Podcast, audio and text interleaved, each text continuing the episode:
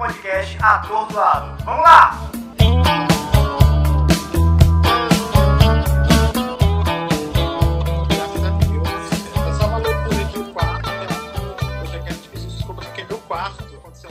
Lá, o móvel da televisão caiu. E aí teve que tirar tudo do quarto, quebrar a parede, então eu tô no quarto da minha mãe. A gente mora numa esquina, então passa carro, passa moto vendendo tudo, então qualquer barulho já peço desculpas. E aí, nesses tempos de tudo, tudo online, eu tenho sentido muito. Eu nem percebia quão barulhenta era minha rua É. precisar fazer tudo pela internet. Mas tá tudo certo. Ah, eu tô muito feliz de te receber aqui no Ah, eu programa. também no tô, podcast. tô um pouco nervoso, sei lá. Nunca Tu jura? isso, não sei como é que funciona. Eu também tô um Mas pouco dar tudo nervoso. certo. Porque assim, os outros episódios que eu já gravei foram com pessoas que eu já convivi, que eu convivo, que eu tenho é, mais aquela relação mais próxima e tu é a primeira pessoa Sim. que eu tive. A gente teve somente um convívio, né? Que foi no. naquele. curso de férias de teatro musical. Foi no Encena, né? Da. Teve essa também. E Qual aí? curso de férias? Ah, o do ateliê? Sim, teve um curso de férias do ateliê que eu participei, tu, tava, tu deu aula também. Ah, do ateliê. Sim, sim, sim. sim eu me lembro sim, dessa, sim. essa acho que essa foi a mais É, foi marcante. bem rápido mesmo. Tô me sentindo Antônio Abujan aqui no Provocações. Quem é você? Então, eu sou Nestor, tenho 31 anos, sou administrador por formação, né? Fiz federal e toda essa, essa vida normal aí que pede que a gente tenha na vida. E sou ator, sou artista por paixão, né? Desde 2015, quando eu comecei decidi levar isso mais a sério, me tornei, através do estudo, da experiência, ator, canto, né? Eu não sou um cantor porque eu não invisto em canto, em canto enquanto uma arte isolada, né? Eu já estudo canto para o teatro musical, mas acima de tudo eu sou ator. É isso. Produtor, né? Por conta da Encanto, desse espaço que surgiu na minha vida que eu acabei criando. Acabei me tornando um produtor cultural, alguém que produz espetáculos e, enfim, planilhas, reuniões, esse lado B, que eu costumo dizer que 80% de todo o trabalho artístico é administrativo. Então, sou produtor também. Ah, tu falou da Encanto, eu já venho acompanhando o trabalho de vocês. Tem um tempo e sou um grande fã de vocês, de ti. Acompanhando o trabalho de vocês. Oh, o meu meu sonho é estar Deus. ali junto com vocês um dia, isso acontecerá. Vamos estar. Vamos estar, sem dúvida. Nestor, castidade ou mau hálito? Nossa. O que eu prefiro? Ah, entre os dois. Ma... Ai. Cara, mau hálito. É difícil, Não, Difícil. não, não beber a castidade com mau hálito, né? Assim, é complicado. Mas eu prefiro mau hálito, eu acho. Acho que dá pra disfarçar melhor. E é uma questão mais externa, assim, a Sim. castidade mexe com questões muito internas. Então, Pular carnaval na chuva ou show de Sandy Júnior às 3 horas da tarde? show de Sandy Júnior, com certeza. Com certeza. Eu não gosto de carnaval e eu amo Sandy Júnior. Então, onde quer que eles estejam, a hora que eles estejam, estarei eu lá para esse show. Essa foi, essa foi mais fácil, né? Foi mais fácil. Me descobri quando entendi que minha vida é ser operário do teatro e servo da arte. Eu sou o menor de todos, eu sou o mais feliz de todos. Teatro. Todos os meus dias serão seus. Por que teatro? De quem é essa frase? Eu peguei no teu Instagram. Meu Deus, eu fiquei, cara, acho que fui eu que fiz isso. cara, então, por que teatro? Eu acho que eu nasci para fazer isso, cara, de verdade, assim. Eu, eu já na escola, eu tive esse contato com a maioria de nós, né? Acaba ali enfim, na escola, nessas primeiras vivências, e durante muitos anos, acho que mais de 10 anos, eu vivi longe disso, enfim, toda essa formação mais mais formal, né, que a gente passa, e terceiro ano, faculdade, não sei o quê. E aí, em 2012, numa viagem a São Paulo, por acidente, eu assisti Mamma Mia, que estava em cartaz na época lá. Mamma Mia oficial que veio pro Brasil, da Broadway. assim, muito por acidente, eu estava sem que fazer. Eu falei, caramba, deve ser legal, vamos lá assistir isso. Eu saí de lá com a certeza do que eu achei que eu tinha que fazer na minha vida. Eu entendi, tipo, ah, então foi para isso que eu nasci, porque aquilo me preencheu de uma forma tão incrível que desde aquele dia eu não consigo mais me desvencilhar de buscar, investir, me dedicar ao teatro, em especial ao teatro musical, porque cantar também é uma coisa que eu gosto desde sempre. É, então, é um espaço que eu consigo fazer tudo que eu amo fazer. Enfim, com isso tudo a gente vai descobrindo outras possibilidades, mas teatro porque... Por que que tem que ter um porquê, né? Teatro é teatro então, e a gente então, tá amando. Pior e... que eu não tenho, né, cara? Pensando que não tem, assim. Eu só não, só não existe não fazer, sabe? Eu não sei por que, que eu faço. Mas eu sei porque eu não, porque eu não deixo de fazer. Ah, que lindo. Senhoras e senhores, Nestor Fonseca. é, Nestor, essa palavra, esse nome, eu acho um nome muito bonito e agradável de falar, Nestor. É, e você... É, foi um problema pra mim durante muitos anos, mas eu já me reconciliei com o meu nome. É o, é o primeiro Nestor que eu conheço na vida, acredita? Nunca tinha conhecido outro. Acredito, é difícil, é difícil. Eu lembro que parte do meu reconciliar com o meu nome foi quando eu descobri, assim, eu já sabia desde criança, mas foi quando eu, adulto, vi o Nestor dos quadrinhos. E aí eu falei, cara, que legal. Acho que naquele dia eu comecei a ter mais empatia com o meu nome, porque o personagem é muito legal.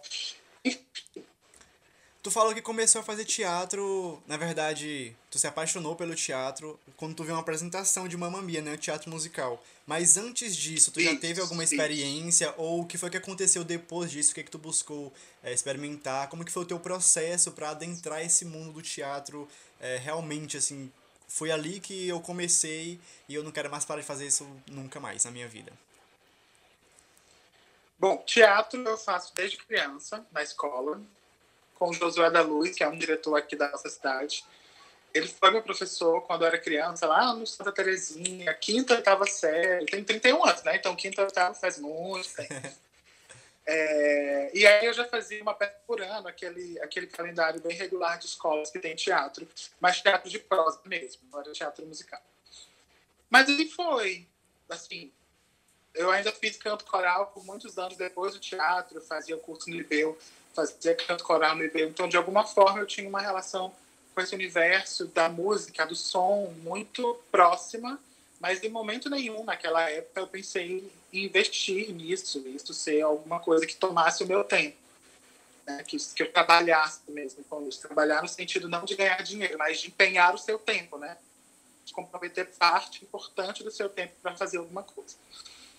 E aí fiquei ali do do, da, enfim, do ensino médio até o final da faculdade, longe desses contextos. Né? Aí, nessa época, eu acho que foi uma coisa muito determinante para o meu reencontro com a arte. Eu frequentei uma igreja evangélica, uma igreja batista, durante cinco anos, eu acho. De 2008 a 2010, alguma Não, 2008 2010 né? são cinco anos, né? Acho que 2008 a 2014, por aí. É, e lá eu entrei para o coro da igreja e entrei para o que eles chamam de Ministério de Louvor, né, que é o grupo responsável pelo, por cantar as músicas durante as cerimônias e tal. E aí a igreja evangélica, em especial a batista, ela tem uma relação com a música muito forte, de investimento, de estudo, de excelentes cantores, né, famosos, famosos. E aí, de alguma forma, eu fui entrando de novo com aquele contexto. E eu lembro que desde, desde o começo, antes de eu entrar para o Ministério de Louvor, eu ficava lá sentado assistindo o culto, né? E eu era sempre muito expressivo. Eu lembro que eu cantava fazendo caras e bocas e braços e tal. E aí o líder do, do grupo me chamou e falou assim: Nestor, você é muito expressivo, você canta? Vem fazer um teste e tal. Aí eu acabei entrando. Então, eu acho que desde sempre essa coisa de comunicar com o corpo é muito presente em mim, mesmo que não de forma sistematizada como hoje, né? Mas já já estava aqui uma coisa que me fazia ir além do que eu estava cantando só, sabe? O corpo respondia de alguma forma aquelas letras. E, enfim, frequentei a igreja, saí da igreja, e aí, em 2015, 2012, eu, eu fiz uma, eu assisti uma mania, né? Só que, enfim, São Paulo, Aí voltei para São Luís, nada de teatro musical, as pessoas nem sabiam, os meus amigos nem não nem conversar com eles sobre isso, porque ninguém sabia nada sobre isso. É, tinha sempre aquele lugar, ai meu Deus, aquele filme que todo mundo fica cantando toda hora. Eu falei, não é isso, gente, vem cá, vamos, vamos, vamos conversar melhor sobre isso. Mas enfim, não tinha uma galera que, que conversava sobre isso. E aí eu estava no Facebook um dia, em 2014, já dois anos ali, aí eu consegui juntar dinheiro para viajar para Broadway nesse tempo. Eu, eu muito encantado, tão encantado que toda a minha vida e todo o meu dinheiro era investido em assistir espetáculos ou comprar alguma coisa que me fizesse ter mais acesso a, a, a esses espetáculos de musical. Aí consegui, as, durante dois anos, fiquei economizando, guardando dinheiro, pá, pá, pá, o dólar não estava pela hora da morte ainda, né? Como está hoje, que é impossível. Estava um pouco mais barato. Consegui a Broadway. E assim, o meu dinheiro era para comer e assistir musical. Assisti muita coisa, não fazia nada, não comprei um um imã de geladeira, porque todo o meu dinheiro, eu guardo, todo o meu dinheiro é reserva para assistir musical. Então foi, enfim, foi muito preenchido dessa realidade enquanto eu estive lá. Mas aí, de novo, voltei para São Luís, um lugar até então sem muita perspectiva sobre a temática. Eu ainda não tinha esse tino de, cara, não existe, então eu vou criar. Eu ainda estava muito nesse lugar do, poxa, ninguém gosta aqui. E aí, em 2014, fui no Facebook eu tinha o Josué da Luz, tem, né, até hoje, o meu professor de teatro infantil, de teatro na infância, na verdade. É, ele falou: Olha, vou abrir audições para a primeira escola de teatro musical de São Luís. Eu falei: O quê? Opa! Escola de teatro musical em São Luís? não acredito. Aí, até então eu não conhecia o trabalho que vinha sendo feito no Dom Bosco, né? Que ele era o professor de lá e ele já fazia musicais todos os anos. Eles fizeram Grease, Shrek, muita coisa. Até assisti o Shrek deles, que eu acho que foi o último ano. E aí fui, escrevi, falei, gente, mas ué, estou teu aluno, lembra de mim? Então, acho que eu quero, enfim, bota aí meu nome nessa lista que eu vou fazer esse teste para a escola. Aí eu fui, super nervoso, imagina. super nervoso, preparei uma música, passei. Aí eu lembro a música? Todo mundo passou. Todo mundo do meu dia passou eu lembro a música. A música? Eu lembro a música. Eu acho que foi alguma coisa dos Miseráveis. Eu acho que eu cantei Mesas e Cadeiras, Empty Chairs and Empty Tables.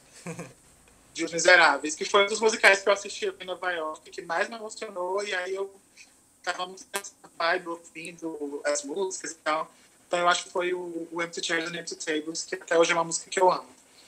E aí, beleza, passei. Aí no dia que eu fui, todo mundo passou. Já fiquei puto, né? Falei, cara, o negócio que todo mundo passa não vai prestar. O que, que é isso? Todo mundo passou. Não, cara, isso não vai prestar. Isso tá muito casa da mãe Joana. É só chegar aqui que passa. Não me curti. Mas eu falei, tá bom, mas eu vou voltar na próxima aula. Enfim, voltei, fui conhecendo, entendi porque todo mundo tinha passado, todo mundo super talentoso. E aí, cara, aquelas pessoas, aquele grupo que eu procurava para conversar sobre tudo, eu finalmente encontrei. Então foi assim, sério, foi muito especial emocionalmente falando encontrar a Virtu lá em 2015, porque tudo fazia sentido. Eu podia falar de qualquer musical que as pessoas iam saber do que eu estava falando, iam cantar a música que eu estava cantando porque elas conheciam também. Então foi muito assim, foi muito encontrar a minha turma, assim, foi muito especial mesmo aquele ano. E aí eu comecei, a gente fez a Beca Fera, no ano seguinte, a gente fez a família Adams. E aí, no ano seguinte, a gente fez uma mania. Nesse processo, é, eu fui sentindo a necessidade de fazer mais coisas fora daquilo que a escola me propunha, né? Porque, como a gente tinha um, um espetáculo escolhido pela direção da escola, a gente só estava naquele universo. Mas eu falei, ah, eu queria cantar umas outras músicas, queria apresentar umas outras coisas. Aí nesse, nesse momento eu já tinha intimidade com algumas pessoas, né? Falei, vamos fazer um grupo pra gente cantar em aniversário? A gente ensaia um monte de música da Disney e vai cantar em festa de criança. Aí, aí nasceu o Encanto. O Encanto nasceu. Esse é o grupo Encanto desde então, 2015. E aí eu lembro que até esse, semana passada, ou antes, esses dias agora, não sei, a gente fez cinco anos de existência. E aí eu tava revendo umas fotos, a gente, nossa, primeira apresentação com cara pintado sol, lua, sabe? Bem. Bem assim, enfim. Bem louco, mas foi muito legal. Mas eu lembro que primeiro aniversário, eu, falei, eu lembro que o primeiro aniversário a gente nem cobrou. A gente falou, gente, não vamos nem cobrar. Vamos, fazer, vamos perguntar para alguém, tu quer que a gente cante no aniversário da criança? A gente vai, a gente quer cantar. Vamos experimentar, ver se funciona. Aí eu lembro que a gente cantou Frozen, Rei Leão, um monte de coisa. Enfim, aí isso, esse boca a boca começou a acontecer. A gente foi fazendo escola de inglês, shopping, nananana. em 2000 e, e até então era tipo um grupinho que cantava em aniversário e o que eu levava, o que eu tinha de magistério enquanto arte era Bertu, que era uma escola. É, então a minha, a, o meu estudo estava muito atrelado ao que a gente experimentava naquele espaço. Eu super apaixonado, mas ainda não tinha um estudo tão profundo que só foi aparecer essa necessidade um, um pouco, um pouco de tempo depois, né? Um ano mais tarde. E aí eu lembro que o shopping da cidade chamou a gente para fazer o Natal e eles tinham uma ideia muito grande. E é com dinheiro alto, porque a ideia deles era muito grande. Era muita gente, era muito microfone. Falei, cara, vamos pegar essa, mas para receber esse dinheiro eu preciso fazer um CNPJ. E aí, em 2018, a Encanto virou uma empresa registrada, bonitinha. Né? Aí, nesse dia, cara, virou uma chave para mim. Falei, ok, é o meu nome, é uma empresa individual, né? De microempreendedor individual. Então, ela é meu nome, é meu CPF. Nesse dia, eu, eu decidi virar a chave. Falei, não, então, agora eu estou entendendo que a Encanto vai tomar uma proporção maior do que só amigos que se reúnem para cantar em festa de aniversário de quem a gente conhece. E aí, nesse dia, a partir de então, a Encanto virou o meu trabalho, a Virtu foi acabando, acabou fechando depois de Mamma Mia. A gente ainda ficou fazendo as duas coisas paralelas durante um ano e meio, eu acho. E aí a Encanto tomou a frente aí desse movimento de teatro musical na cidade, que até então só aquele grupo que fazia. E aí a Encanto acabou pegando esse nicho, graças a Deus, hoje a gente tem várias escolas, vários outros espaços. É, vários, vários, não. Mas mais que um, né? É, enfim, tem tem para todo mundo, para todos os perfis. Mas naquela época era gente. E de companhia só tem a gente até hoje. Então, assim, eu sinto essa responsabilidade de levar esse movimento, de trazer gente para conversar com a galera que está querendo estudar isso aqui. E aí, desde que a gente virou empresa, a gente começou, tentou, elaborou o planejamento. Aí, toda a minha formação de administração começou a fazer mais sentido. Porque antes eu tinha feito porque eu precisava de um nível superior, enfim, precisava fazer. E aí tudo faz sentido, porque todas as coisas que eu aprendi de organização, de uh, planos orçamentários, prazos, metas, tudo isso eu comecei a aplicar dentro da empresa, agora a empresa Encanto. E a gente começou a fazer o espetáculo por ano, cursos, a gente começou a trazer uma galera de fora para dar cursos presenciais, as coisas foram né, se ampliando, as pessoas foram nos conhecendo, fazendo convite para a gente dar aula ali, dar aula ali, fazer uma apresentação ali chegou o ateliê, e aí hoje a gente está aqui nesse contexto que eu particularmente acho um contexto grande, assim, a gente não é famoso, mas eu acho que a gente chegou num lugar muito inédito, sobretudo para a linguagem do teatro musical. A gente fez a Semana de Teatro no passado, a gente fez a abertura da Semana de Teatro, que é o evento de teatro mais importante da nossa cidade. Então, assim, cada coisa que vai acontecendo eu fico muito feliz. E sempre esse filme que passa na minha cabeça, né? De Mamma Mia 2012, como esses momentos mudam a nossa história, mesmo a gente não tendo noção naquele momento de que a partir daquele dia nossa história mudou por causa daquela experiência, por causa daquela decisão. Mas, enfim, cada vez que a gente vai caminhando, as coisas vão fazendo mais sentido. E aí, hoje, eu sou completamente alucinado em estudar e leio artigo, todos os artigos de teatro musical eu leio, todas as produções acadêmicas eu leio, assisto, converso com pessoas, faço contatos. Hoje, além de produtor e ator, eu me considero um estudioso mesmo do teatro musical, porque eu tenho investido muito meu tempo em estudar isso como ciência, estudar a história, como que isso nasceu, como que isso se estrutura, para que a gente possa cada vez mais entrar dentro desse circuito do teatro musical profissional. Né? E aí eu acho que esse, essa noção do que precisa ser feito para que a gente entre de vez nesse métier, sem dúvida nenhuma, vem desse estudo.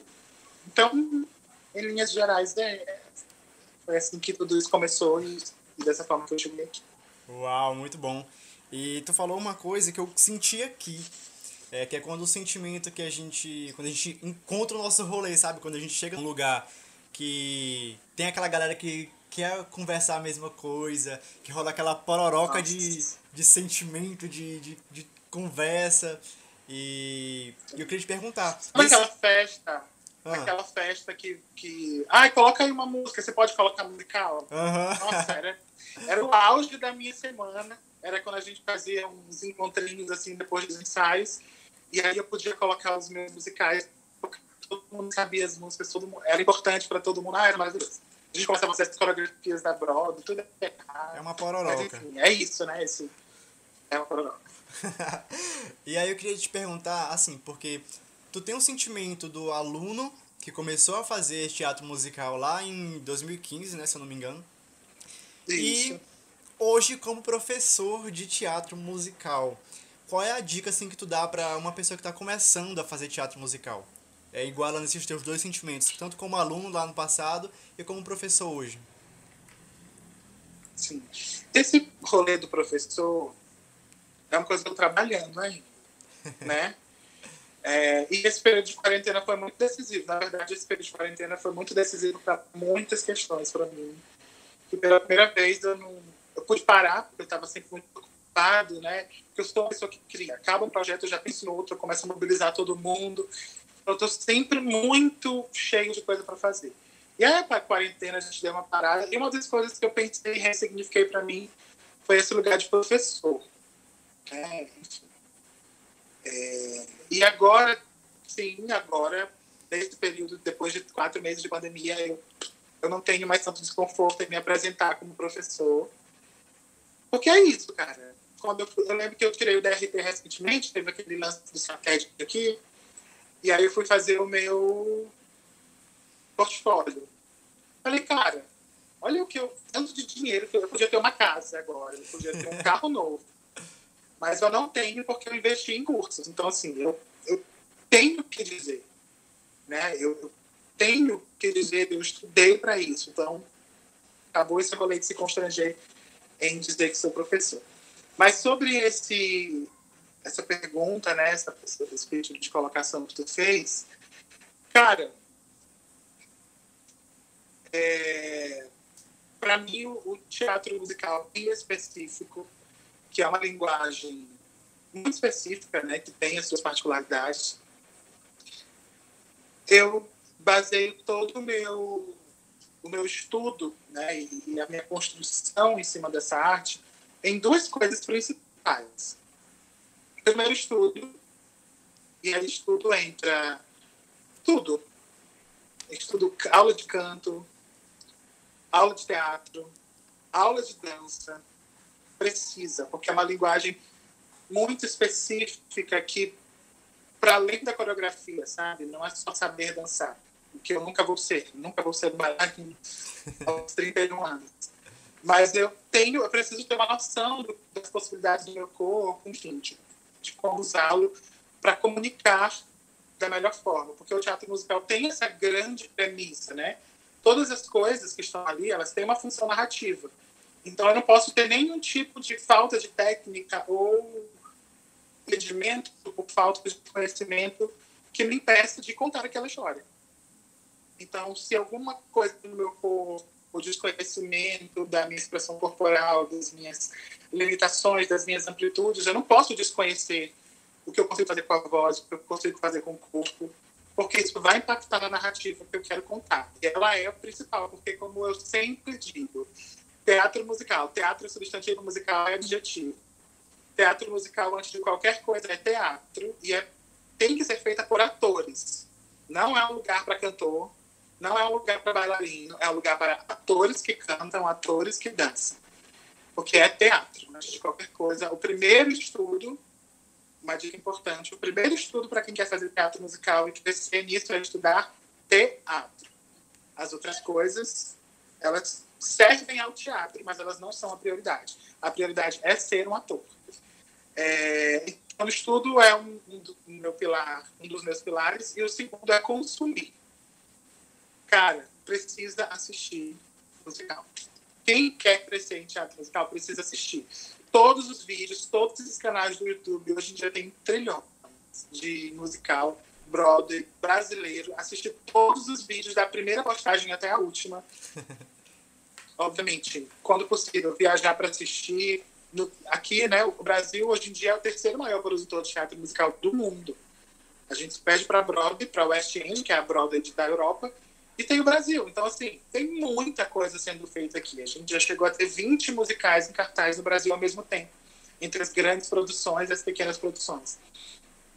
Então, esse, para mim, é o segredo de quem quer crescer dentro da linguagem. Estudar teatro, em primeiro lugar, e as outras linguagens de forma complementar, e consumir, assistir. Porque muito do que a gente consegue reproduzir, consegue aprender, vem por assimilação. Vem porque a gente assiste, a gente identifica aquele movimento, a forma de cantar, a colocação da voz, né? Tem muitas técnicas bem específicas do teatro musical, belting, cobertura. Então, essas coisas todas a gente começa a identificar através do consumo das obras. Então, estudar e consumir, para mim, são chaves fundamentais para se crescer dentro dessa linguagem. Nestor, a gente tem um quadro aqui no programa, no podcast, que se chama De Frente com Davi, ah. onde qualquer semelhança com a realidade é mera coincidência. é o seguinte. Cadê os óculos? vamos lá, vamos lá. É assim, eu falo uma palavra, é um bate-bola. Tá. Vamos é, lá? É o, é o que vem na minha cabeça. É. A primeira coisa que vem na minha cabeça Isso. depois. Né? Tá bom. Isso, depois da pergunta, é um bate-bola. Um livro. Ai, socorro. Cara, 38,5 da Alia Ribeiro, que eu trouxe aqui, ó. Esse livro é incrível, Crônicas de uma Atriz, apresentadora, Maria Ribeiro, ex-esposa do Caio Blá, atriz, apresentadora, escritora, Maravilhosa, muito bom. 38,5, Maria Ribeiro. Um filme. Cara, ai, por que tu faz isso comigo? um filme. Eu sou de gêmeos, cara. Eu nasci pra não escolher nada, nunca. Eu nasci pra viver em dúvida. Fica aí então, hein? Mas um filme. Ai, Chicago. Nossa, Chicago, vai, Chicago. Uma música o mágico The Wizard and Night do Wicked. Eu vou fazer, falar tudo de musical, gente, porque eu só tenho estudado isso ultimamente, então é, é tudo que eu consumo. Um Mas The Wizard and Night do Wicked, é um dos meus musicais preferidos. Uma personagem. Elphaba de Wicked. A bruxa verde. Um sonho. Viver de teatro musical, financeiramente. Pagar minhas contas com teatro musical.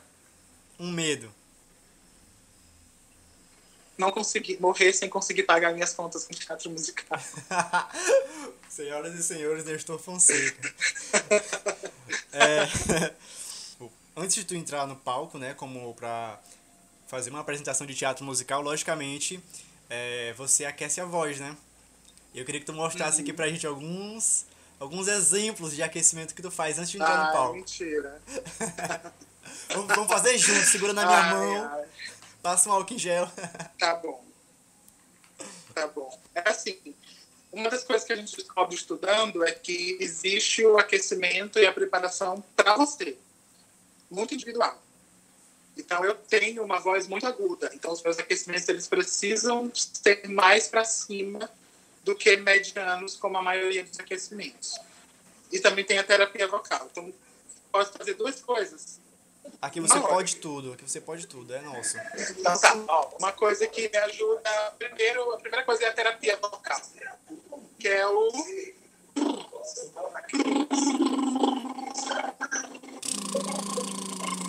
a vibração de lábio. Só os lábios ou a língua junto? Isso.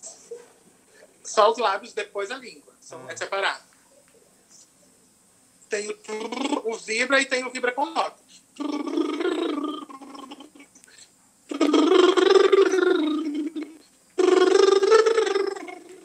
Aí depois a mesma coisa com a língua.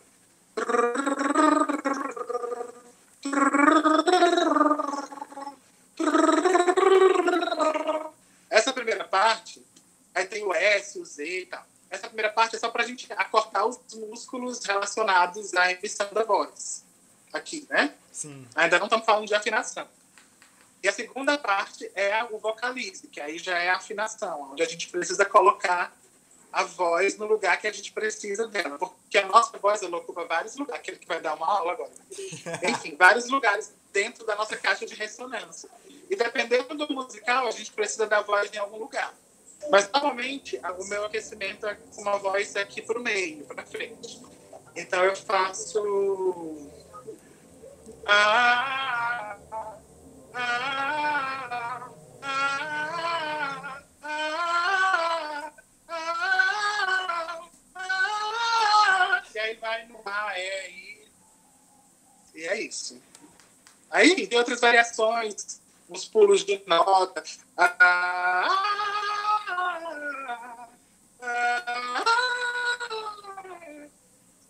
Depende do que eu quero naquele dia, mas é isso. Ah, que massa!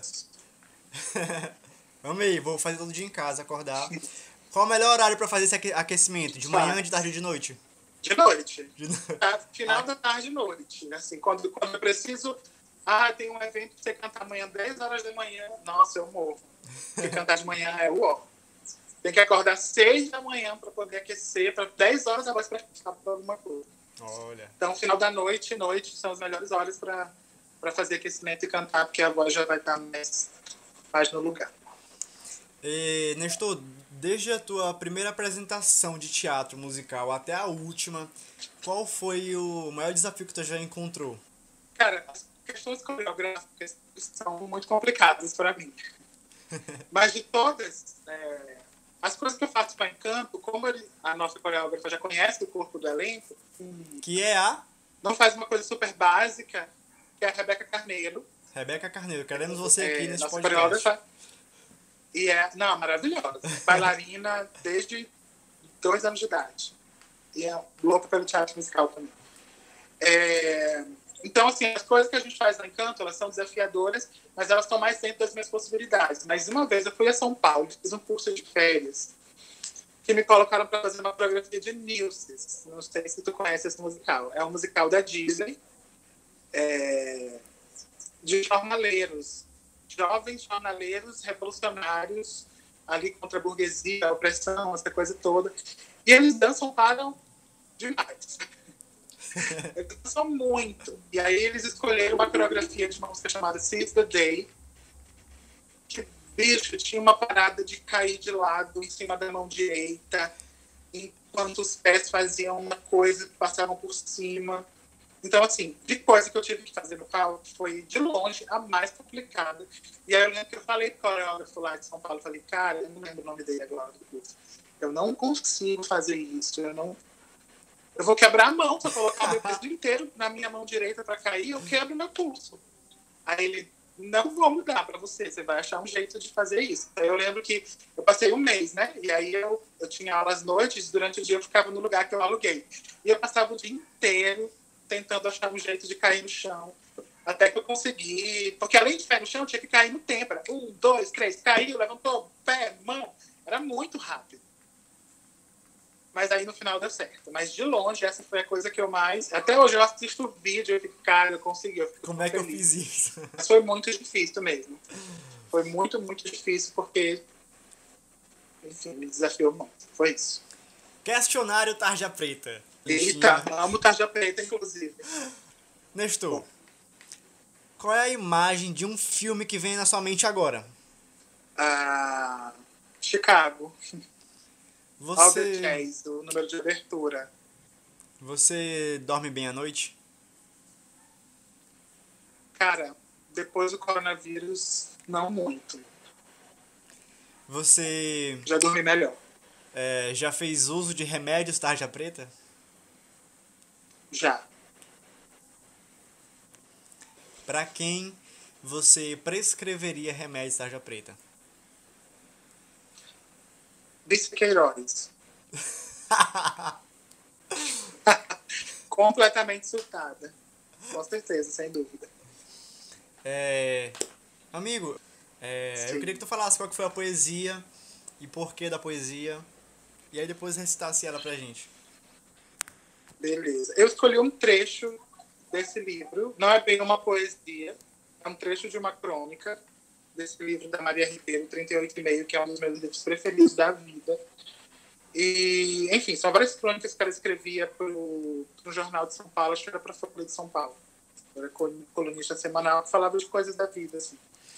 E aí tem uma crônica que ela fala sobre um parente dela que estava, enfim, adoentado, ela visitou e aquela visita, né, quando ela viu diante do final da sua vida, gerou muitas reflexões nela. E uma delas é que a vida é muito cíclica. Eu, eu acredito muito nisso, sabe? De que os anos passam, a gente muda, faz novas escolhas, muda a mentalidade, amadurece.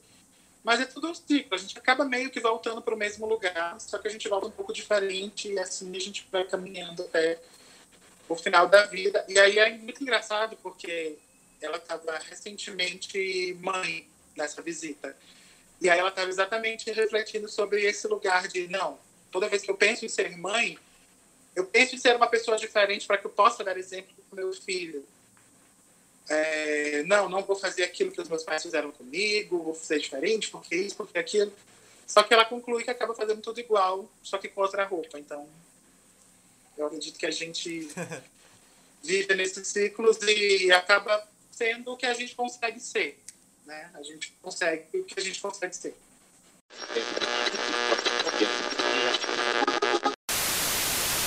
Porque eu não sou a gênia que o meu pai previu nem sou a moça elegante que a minha mãe educou. Tampouco a intelectual que meu irmão gostaria. Mas jogo meu futebol e agradeço enternecida as assistências que recebi. Assistências que eu preciso deixar de lado, só por um tempo, para educar os meus filhos, fazer os meus filmes e aprender a viver. Porque eu quero fazer tudo diferente, para depois, talvez, sem perceber, acabar fazendo tudo igual.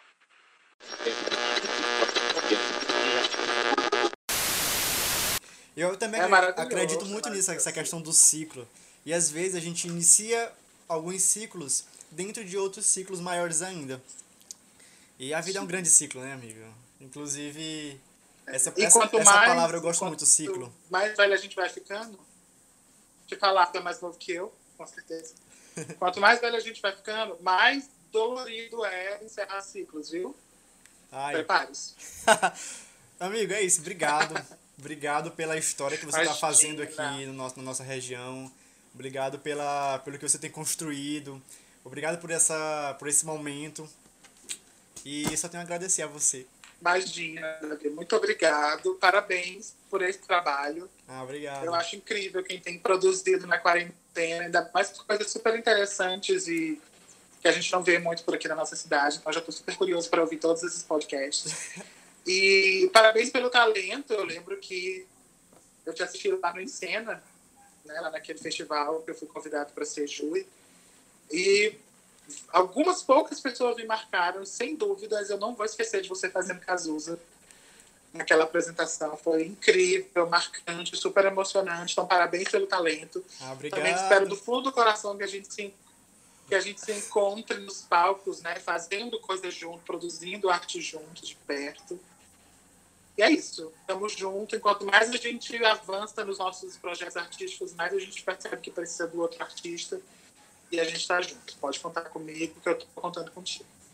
Eu não te falei isso, eu, eu nunca cheguei a te falar isso, mas no dia dessa apresentação lá, que eu, que eu apresentei Cazuza, a gente fez uma. Um, meio que um espetáculo de dança. A, a, proposta era um espetáculo de dança, mas a gente não tem como falar de Cazuza sem sem falar, sem colocar as suas músicas, sem a gente expressar ali na voz o que que é, o que que foi esse evento todo. E aí eu falei, cheguei pro meu grupo e falei, não, a gente tem que colocar algumas coisas cantadas e aí eu me joguei. Foi a primeira vez que eu cantei em público é, é, na minha vida. Primeira vez que eu cantei no teatro. E quando eu, quando eu vi, fiquei sabendo que Nestor Fonseca era um dos jurados, o cara que tava movimentando o teatro musical no Maranhão, eu falei, não, não! eu fiquei muito nervoso. Eu fiquei super feliz quando eu vi, porque a gente tinha feito Cazuza, né? A gente fez Cazuza antes de fazer essa. Então a minha relação com Cazuza também é muito grande. E aí eu fiquei, nossa, que legal. É sempre um prazer escutar Cazuza. E eu fiquei muito surpreso porque muito além de, de reproduzir o Cazuza, eu acho que ele conseguiu se conectar com a música do Cazuza. Isso é mais importante. Ah, eu amo Cazuza. Porque a gente não precisa de outros Cazuzas, né? A gente precisa de quem se conecte com a mensagem que ele deixou e fale sobre novas coisas. legal ver a tua conexão ali com a música e por isso me marcou tanto a apresentação. Parabéns. Muito obrigado, senhoras e senhores da Estou Fonseca. Senhoras e senhores, eu sou o David Lopes e esse aqui é o podcast Atordoado. Vamos lá!